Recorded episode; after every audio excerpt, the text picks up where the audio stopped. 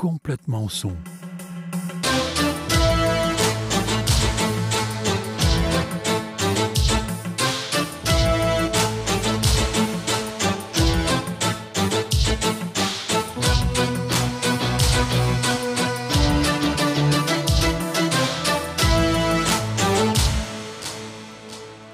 Le son, c'est la musique, mais c'est aussi le son au cinéma, les voix, les bruitages, la radio, le mastering, le studio d'enregistrement, les livres audio.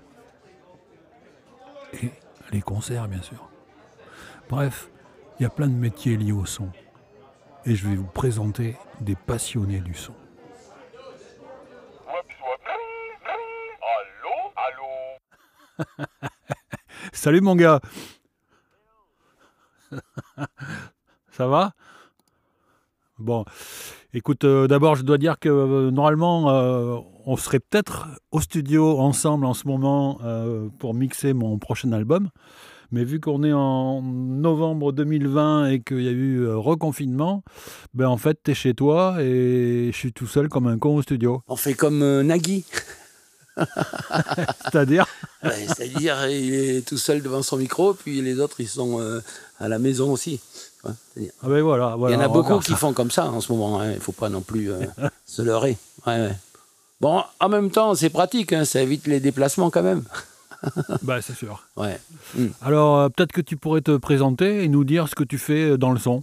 D'accord. Ben, euh, donc, euh, pour me présenter, je dirais que je m'appelle Roudière Jean-Luc, que j'ai un peu de kilomètres au compteur, on va dire. Hein et et bon, enfin, ça n'a rien à voir avec la côte euh, Argus. hein, mais bon, euh, effectivement. Alors, euh, ma trajectoire au niveau du son, elle est un peu en diagonale, puisque ça a d'abord été un peu de la musique qui m'a fatalement conduit à, à planter des jacks dans des pédales et des ceci, des cela. Donc voilà, faire des découvertes. Et puis de fil en aiguille, après avoir fait un peu le, le, chanteur, euh, j'ai dit bon, je vais peut-être passer sur un mode un peu supérieur, ne serait-ce que parce que euh, à cette époque, ma fille avait mis, tu sais, quand on était à l'école primaire, profession des parents, et ma fille avait mis chanteur. J'ai dit oh là là là là, c'est un peu dangereux. tu vas mettre autre chose à partir de l'année prochaine, voilà. Donc euh, après, T'avais avais peur de te taper euh, 60 kermesses pendant les 15 prochaines années, c'est Bah ça euh, non, je sais pas trop, mais tu sais, c'est-à-dire, enfin tu sais comment c'est la musique, c'est que bon bah une fois que ça t'a attrapé, euh, c'est difficilement euh, euh, euh, à mettre à la poubelle. Enfin c'est difficile à mettre à la poubelle, quoi. Ça, ça te, te, Yes. tenaille tout un peu tout le temps. Donc alors pour euh, simplifier les choses, effectivement, euh, après ce- cet exercice euh, scolaire, j'ai dit écoute maintenant tu vas mettre technicien son et il a fallu que je m'occupe un peu du son quoi et donc euh, je devienne un peu plus technique. Donc euh, j'ai eu un peu de chance quand même parce que euh, j'avais euh, un peu de matériel euh, avec lequel je me tapais quelques prestations euh, dans mon quartier qui était la Corrèze et hein, qui était quand même euh, assez mal achalandé en termes de prestataires de ce point de vue-là, quoi. voilà. Et bon, et puis j'ai vu que bon, euh, ça, ça pourrait pas durer très longtemps non plus.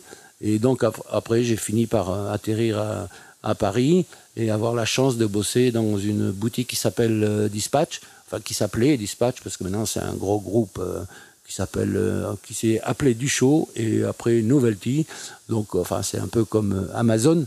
Et euh, si tu veux, j'ai eu quand même eu la chance de travailler avec euh, à cette époque-là avec les ingénieurs du son euh, qui étaient euh, euh, en haut de la plateforme, c'est-à-dire des Patrice Kramer avec qui j'ai partagé quand même pas mal de temps dans ma vie, euh, des Yves Jaget avec qui j'ai passé aussi pas mal de temps, et ainsi de suite. Et donc après, tu sais, c'est enfin comme quand tu tires la ficelle, quoi. Une fois que tu es enclenché dans un, un, un processus, un itinéraire, finalement, euh, bon, on t'appelle, Eh, tu peux pas faire ceci, tu peux pas faire cela.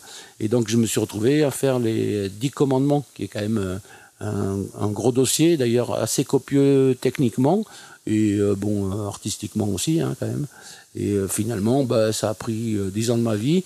Et quand euh, j'ai eu fini, euh, plus personne m'appelait. Donc voilà.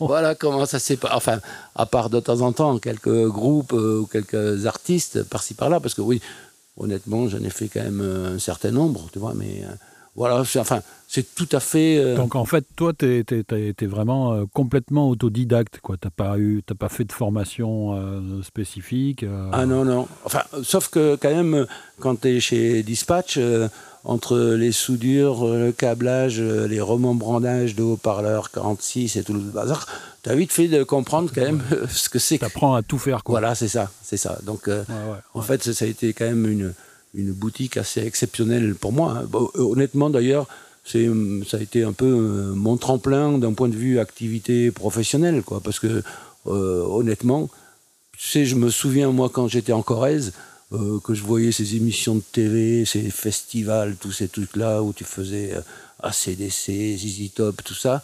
Je, je pensais que c'était euh, euh, atomique, tu vois.